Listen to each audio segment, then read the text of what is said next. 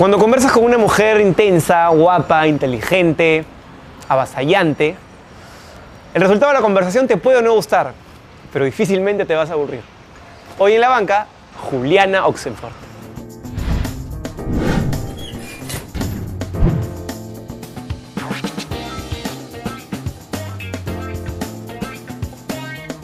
Juliana, gracias por venir primero. No, gracias por invitarme. Estoy súper cómoda en la banca. Bonita banca, ¿no? Está buena, sí. ¿Tú sabes que yo tengo una parecida en mi casa? ¿Ah, sí? Sí, no es tan linda, la verdad. Mi mamá me va a odiar porque me la regaló ella.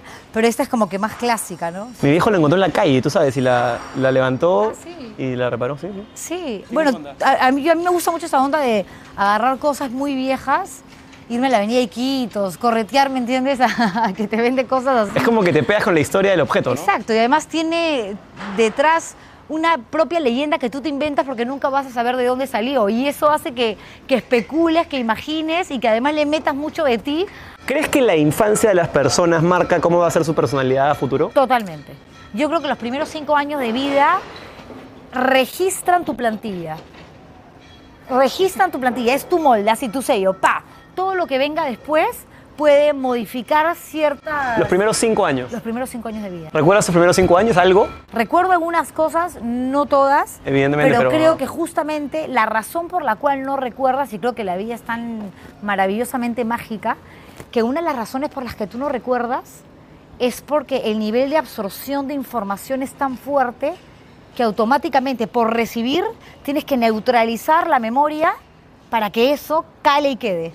Y porque además si tú a los siete meses de nacido, al año y medio, pudieses recordar, entenderías lo que sucedería cuando nos vamos de este mundo. Yo creo que los bebés saben perfectamente que hay otra vida, no sé dónde, otro mundo, no sé dónde, no sé qué pasa, pero ellos lo saben. Lo que pasa es que al no recordarlo, no lo pueden transmitir. Entonces los adultos vivimos con la enorme incógnita de qué carajo va a pasar cuando nos vayamos de este mundo. ¿Lo has pensado? ¿Cómo te llevas con la muerte, por ejemplo? Ahora que tienes Le una tengo hija. pánico.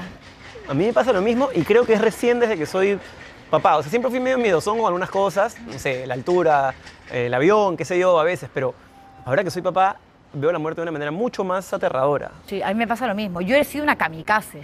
Bien de caminar siempre, ¿no? En la cuerda floja. Y yo misma ponerme en todo momento eh, a prueba, ¿sabes? A ver, ¿me caigo o no me caigo? ¿Me, me, me- me muero o no me Es muero? un poco temerario eso, ¿no? Sí, claro. Toda la vida he sido así hasta que fui mamá. Ahora, por eso es que fui reportera tantos años. Y era reportera de meterme al Brahim, reportera de las marchas en Venezuela en contra de Chávez, reportera de pelearme con los fascistas que defendían a Pinochet cuando lo estaban enterrando en el Ministerio del Interior chileno.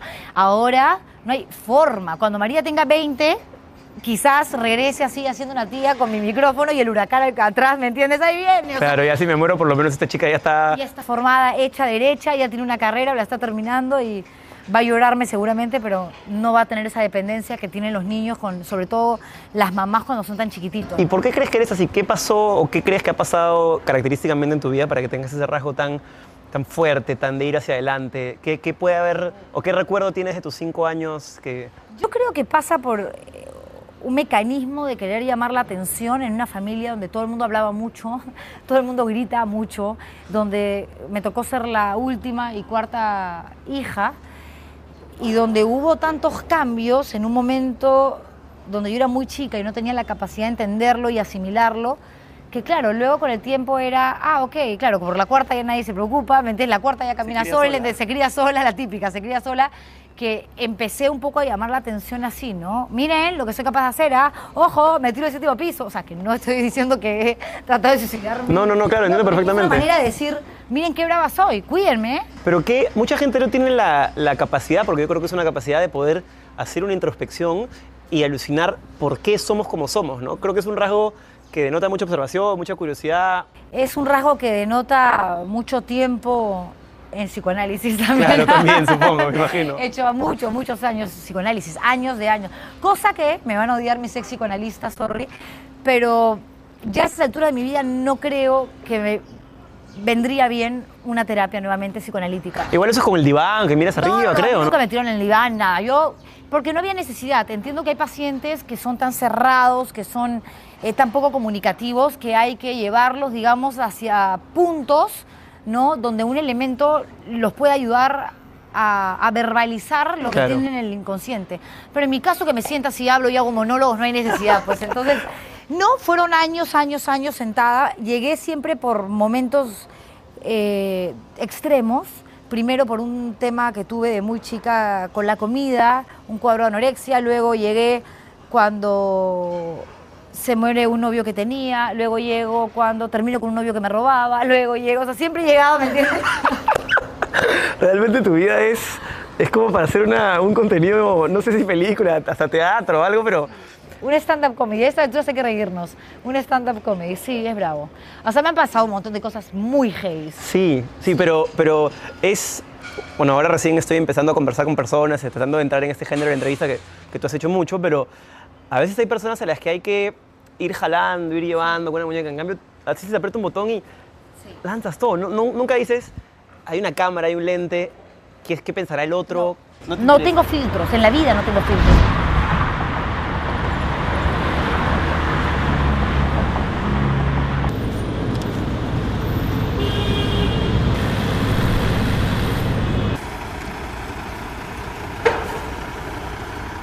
Cuando tú tienes a alguien, por ejemplo, esta es una conversación en la que hay cierta amistad, cierto cariño, entonces no, no es complicado, pero cuando tienes a alguien que viene invitado a tu programa, Sí. pero a ti te cae absolutamente mal, ¿cómo manejas la mesura para, para no ser hostil, pero a la vez ser firme?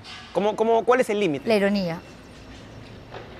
¿Burlarte de él sin que se dé cuenta o qué? No, lo que pasa es que además yo he entrevistado generalmente mucho político, ¿no? En el programa que tenía entrevistas eran 45 minutos de política de actualidad y luego personajes. A ti te he tenido en Sí, el sí, sí. programa. Este, pero yo lo que trato es de marcar siempre una distancia. Por ejemplo, llegó el invitado, entonces yo estaba en maquillaje, salgo, hola. ¿Qué tal? Porque si empieza, ¿qué tal? ¿Cómo estás hoy? Me enteré que tuviste hijita, ya me va comprando. Y también soy muy sensible, soy a veces hasta lorna. Entonces es como que, no, no, no, no. Claro, ¿cómo le vas a sacar la, Claro. la mierda a una persona que, ah, qué linda. María, ¿cómo estás? Mira, te un truquito más que no sé. O sea, ya no te provoca después decirle por qué has robado tanta cantidad de plata, ¿no? Me ha pasado un montón de veces que hay gente que me ha caído mal, como que, oye, pensé que, ¿no? Que era mejor onda. Pero, claro, la entrevista no ha sido tan rica como en otras oportunidades, pero cuando es un político que me cae mal, es evidentemente, al no conocerlo, es porque algo malo ha hecho, porque es un corrupto, porque mintió en su hoja de vida, porque es un congresista que vota a favor en el Pleno de lo que le dicen las personas que lo manipulan alrededor en el Congreso. Entonces, contra esa persona no es que me voy a ir tal cual Rottweiler a atacarlo, pero simplemente voy muy de frente al grano. Le digo, ¿por qué se deja manipular tanto? ¿No sería mejor que sea consecuente con lo que cree? O sea, pero no gritándole ni nada. ¿Usted me está diciendo que soy mentiroso? ¿Usted se cree mentiroso? No, pero usted me está diciendo, yo no le estoy diciendo eso, yo le estoy diciendo porque se deja manipular, porque es clarísimo que se está dejando manipular. Veamos un video, por ejemplo, donde en plena votación se le acercan tres personas de tres bancadas diferentes a hablarle al oído y usted es el último en votar. ¿Eso no es una manipulación? Ah.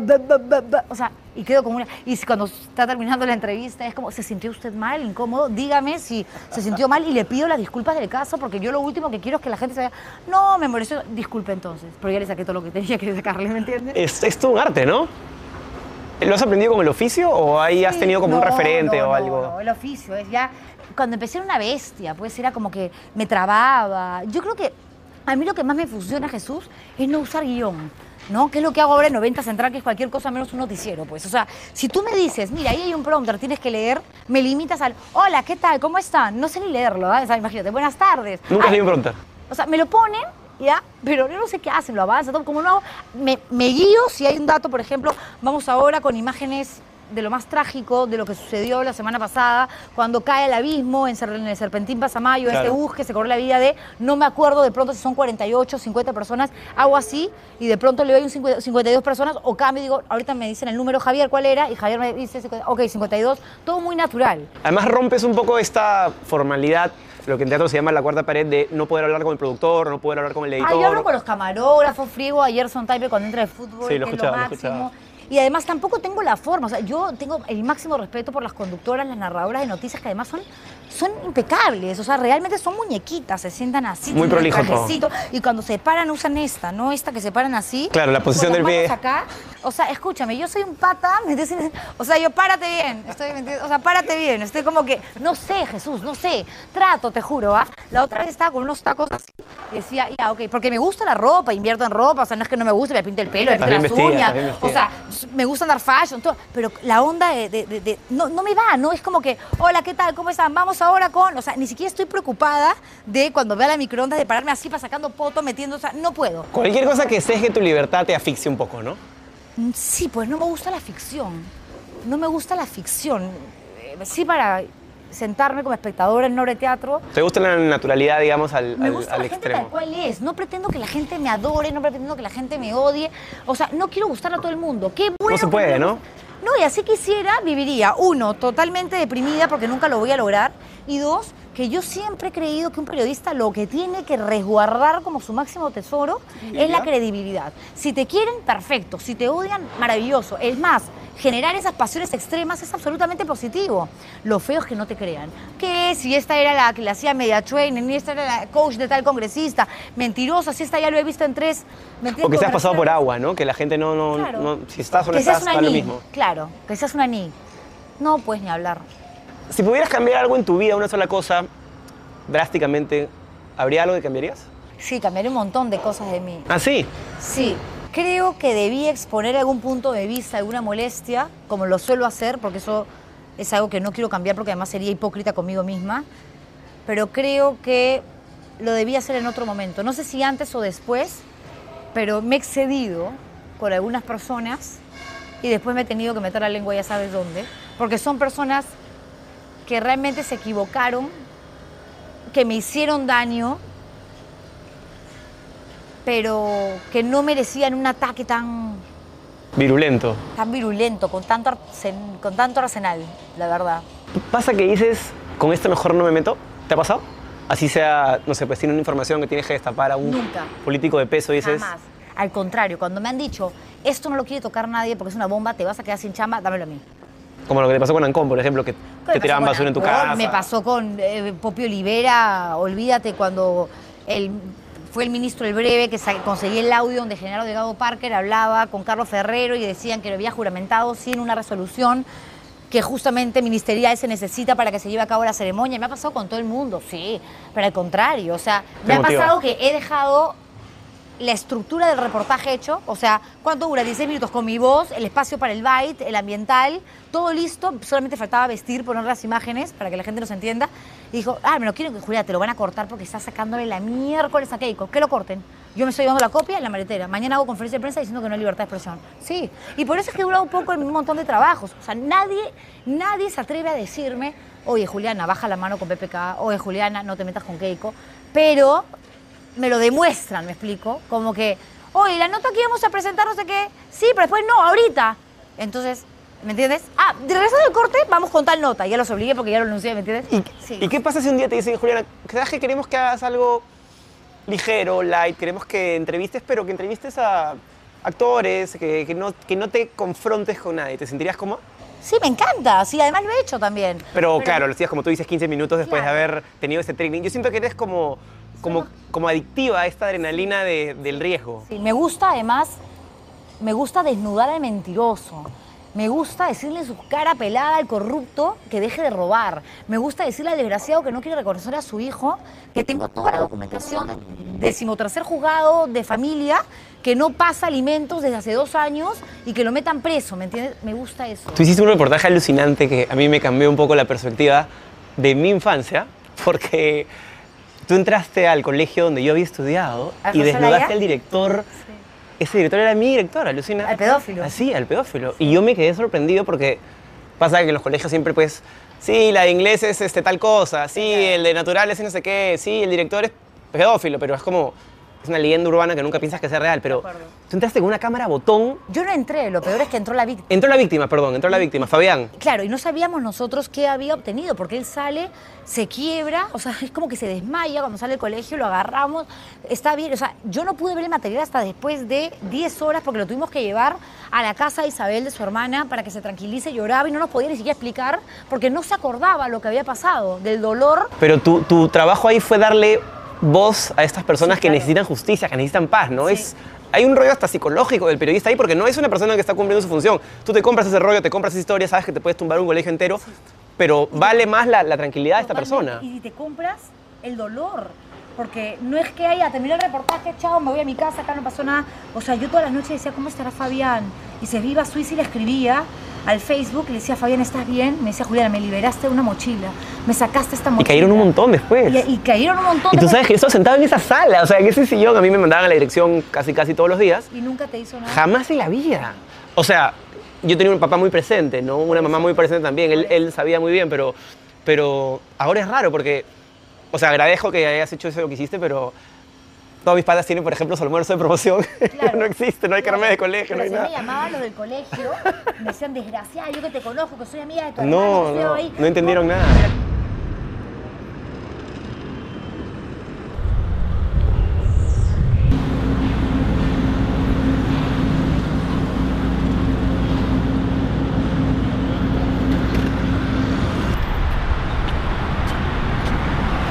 Yo estoy absolutamente en contra de eso de, Exponer a la criatura. sí, de jugar a la Laura Voz. O sea, no, eso no se hace. Y menos exponer a un ser humano que ya tuvo que pasar por el mal momento de decirle a un tercero como alguien que le ofrecía cariño, a la vez le generaba daño. Porque cuando tienes cuatro o cinco años vienen y te dan un beso en la boca, lo hacía un amigo de mi papá cuando yo tenía siete, me chapaba, mi primer chape con lengua fue con un amigo de mi papá. Yo no sabía si esa era una manera de decirme me cae bien, eres mi sobrina favorita, o si era una agresión sexual. Pasó mucho tiempo hasta que logré entender dónde está el límite. Porque si yo ahorita te agarro a ti, porque hay mujeres abusadoras también, te empujo contra una pared, siendo más fuerte que tú, que de hecho no lo soy, y te genera un daño, un golpe, que además viene con maltrato físico, con una herida, automáticamente vas a decir, oh, me han agredido, yo soy la víctima. Pero si yo te ingreso, ¿me entiendes? A mi mundo de manipulación, de persuasión, y te doy cariño, y te llevo al parque, y tú eres un niño, y juego contigo. Horrible, es lo y- peor que se puede pasar a un ser humano. Y, y empiezo a tocar, y empiezo a invadir tu privacidad, tu cuerpo, ya te estoy violando, ya te estoy agrediendo sexualmente, pero a la vez te doy amor. Entonces, ¿cómo diferencia un niño que en su cabecita no sabe otra cosa No tiene malicia, claro. Exactamente. Que es ser honesto, que hablar con la verdad, que jugar, que disfrutar de la vida. Esos son unos hijos de su madre. Yo eso los quemaría todos en el paredón. Te va a parecer rarísimo lo que te voy a decir ya, pero para mí, por ejemplo, que ahora está en una cámara ahí, es lo mismo que no esté.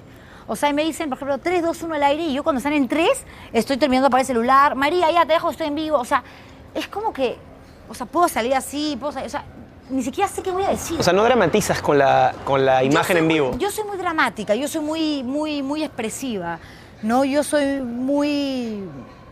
Hablo más, creo, y eso que tengo un floro muy, muy florido, valga la redundancia, pero hablo mucho con el cuerpo. Me indigno, me molesto, sonrío, soy cachosa. Y eso es una cantidad de información enorme para el televidente. O sea, no solamente por cómo se mueve, cómo habla, la cantidad de palabras que pronuncia en cinco segundos, encima me mueve las manos, pero ni siquiera lo trato de controlar, lo trato de evitar. Y no sea, te importa el que dirán, no te importa que te digan ya esta no. chica. En un momento sí, en un momento me, me- me dolía cuando decían cosas que no eran ciertas, ¿no? O sea, ya no eres vulnerable a la crítica despiadada, porque generalmente la crítica, cuando es constructiva, suma. Sí. Pero cuando es despiadada, generalmente son insultos o cosas que ni siquiera deberían Sí, llamarse no, hay crítica. cosas que sí me duelen, me duelen mucho. Me Pero- duelen mucho. Cuando me dicen, esta loca, esta loca, esta loca, y la otra vez hablando con mi psicólogo, que no es psicono- psicoanalista, es psicóloga, digo, ¿por qué todo el mundo me tiene, mi papá puesto este rótulo de loca? Me dice, claro, porque la gente en general no habla tanto, la gente tiene filtro, la gente se cuida mucho más. Hay mucho de eso, ¿no? Entonces, claro, eh, cuando suele ser un elemento atípico en un grupo humano, ya sea el grupo del colegio, el grupo de la universidad, el grupo de los amigos del trabajo, el grupo eh, del barrio, vas a ser siempre el locón, pues. El Cuando, locón. cuando llegas a una reunión, la gente está esperando que hables demasiado, Ah, claro. que seas el alma de la fiesta. ¡Eh, llegó! ¡Vamos! ¡Habla! ¡Ponte! Y yo feliz. Ah, Porque sí. además, claro, tráiganme un micro, hago, olvídate, soy karaoke, canto Rocío Durcal. ¿Te gusta el protagonismo entonces? Me encanta, soy- re- me encanta. Tiene que ver eso con tu fase televisiva, de todas Sí, maneras. De todas maneras. Aunque yo creo que la fase televisiva, porque yo no quería hacer televisión. Yo siempre quise ser periodista, pero yo televisión decía ni, ni hablar. Yo quiero radio o prensa escrita, porque me encanta escribir. Pero creo que cuando se me presenta la oportunidad de hacer televisión, y empecé con mala onda total, y después me fui enganchando, empecé a darme cuenta que era una forma también de enfrentarme a esta figura con la que no tenía una buena relación, que era mi padre, que también hacía televisión. Otra cosa, actor, nada que ver con el periodismo, pero era como que, a ver, pues, que empiece la carrera, ¿quién gana? ¿no? Así, así lo dirías. Creo, creo que lo veo así. Ahora me preguntas, estoy tratando de, de hacer un trabajo retrospectivo, introspectivo. ¿Actuaste alguna vez? No, no me gusta. No me gusta la actuación. Me encanta ir al teatro, amo el teatro. Me encanta ver una buena película, me encanta ver una buena serie, una buena novela. Disfruto mucho como espectadora. Pero no, porque tendría que asumir un personaje. Yo no puedo asumir un personaje. Tu personaje de Juliana le gana al personaje que asumirías. Exacto. Juliana le gana el personaje. Sí, Juliana es demasiado figuretti. Juliana es demasiado, demasiada información. Y María se viene peor. Tú la ves a ella. Sí, uf, uf. Yo me la veo a María Aguabella 2025. Ah, sí. No sé. De verdad. Pero es que yo también. ¿Pero más es el lado artístico o más es el lado de.? Es muy sensible, pero por ejemplo la he llevado tres veces a ver Coco y está todo el día, ¡ay! Mi llorona, llorona, de azul, celeste. No sabes, o sea, no es que una niña que canta, ¡ay! Mi llorona. No. Yo siento que la maternidad, bueno, nunca lo voy a poder vivir en carne propia, pero a, a través de lo que he pasado con, con mi novia, con María Paz, que la maternidad como que cambia, evidentemente, la, la sensibilidad de las personas, pero siento que a ti la maternidad fue como un huracán, Sí. por todo lo que te leía, por lo que te escuchaba hablar, por cómo mencionabas a, a María en un tema, podías estar hablando hasta de política con un político corrupto, y si es que había que hacer una comparación, te salía como primer tema tu hija. Es que María es. María es la protagonista de mi propia vida. Yo con María, siendo lo llamativa que soy y lo que me gusta el protagonismo y demás, todo lo que venimos hablando, Sí, es la posición. yo soy la actriz secundaria. Y me encanta ser la actriz secundaria, me encanta, me encanta que sea ella la protagonista, se lo merece. Es mucho mejor que yo. Y Y- va a ser mucho mejor que yo. ¿Te gustaría tener otro hijo, otras hijas? A mí me hubiera encantado tener siete. Yo nací para ser madre, escúchame, yo nací para ser, me encanta, me encanta parir, me encanta, me encanta dar teta, me encanta, me encanta. De verdad, con todo ese Ay, proceso- me encanta.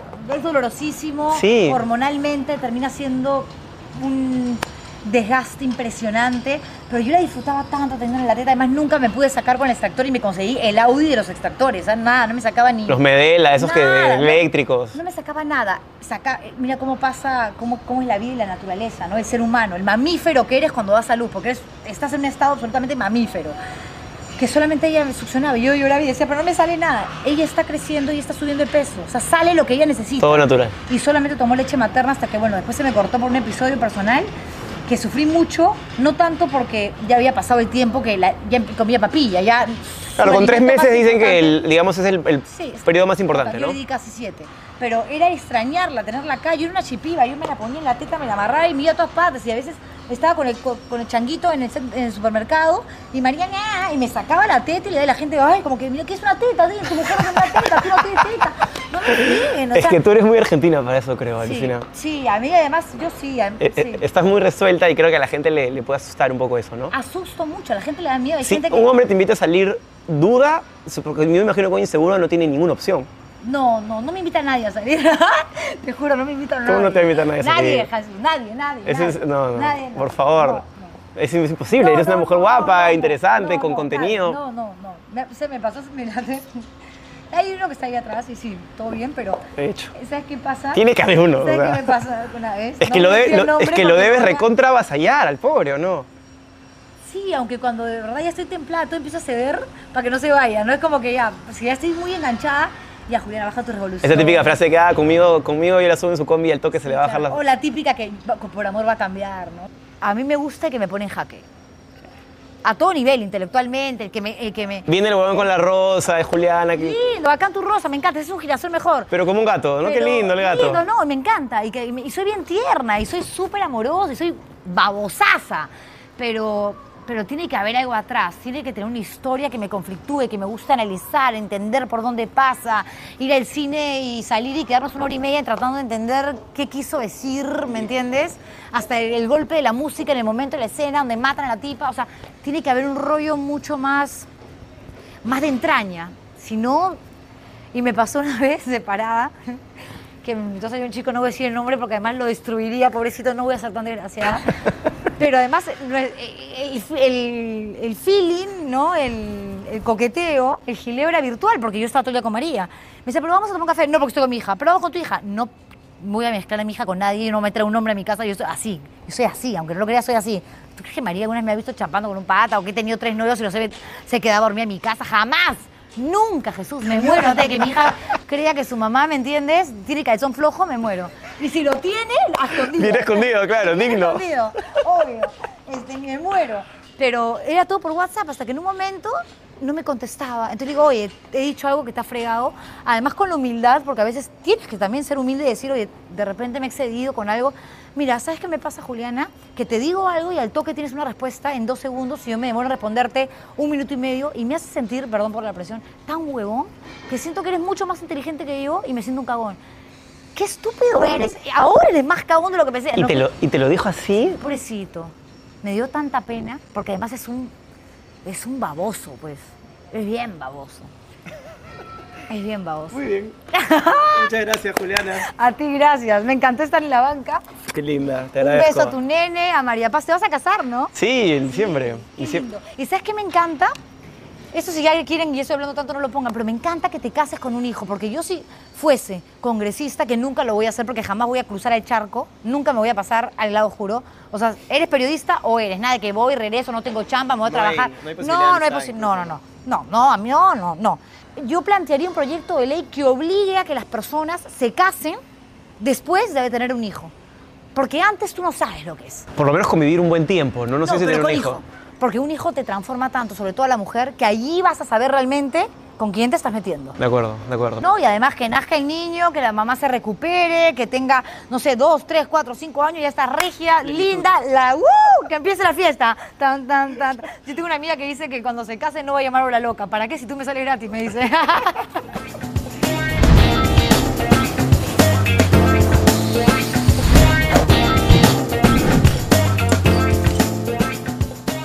ya estoy. Al paredón. ¿Rubia o morena? Las dos. ¿Rubios o morenos? Morenos. ¿Alianza o la U? ¡Alianza! ¿Set o calle? Calle. ¿Un chico alegre o un chico inteligente? Inteligente 100%. No me gustan los alegres. Complete usted la frase. En periodismo uno nunca debe. Mentir. Lo primero que hago al levantarme es. Darle un beso a María. El Twitter es. Una locura. Venir a la banca ha sido. Increíble, porque además adoro a Jesús, me encanta. Gracias.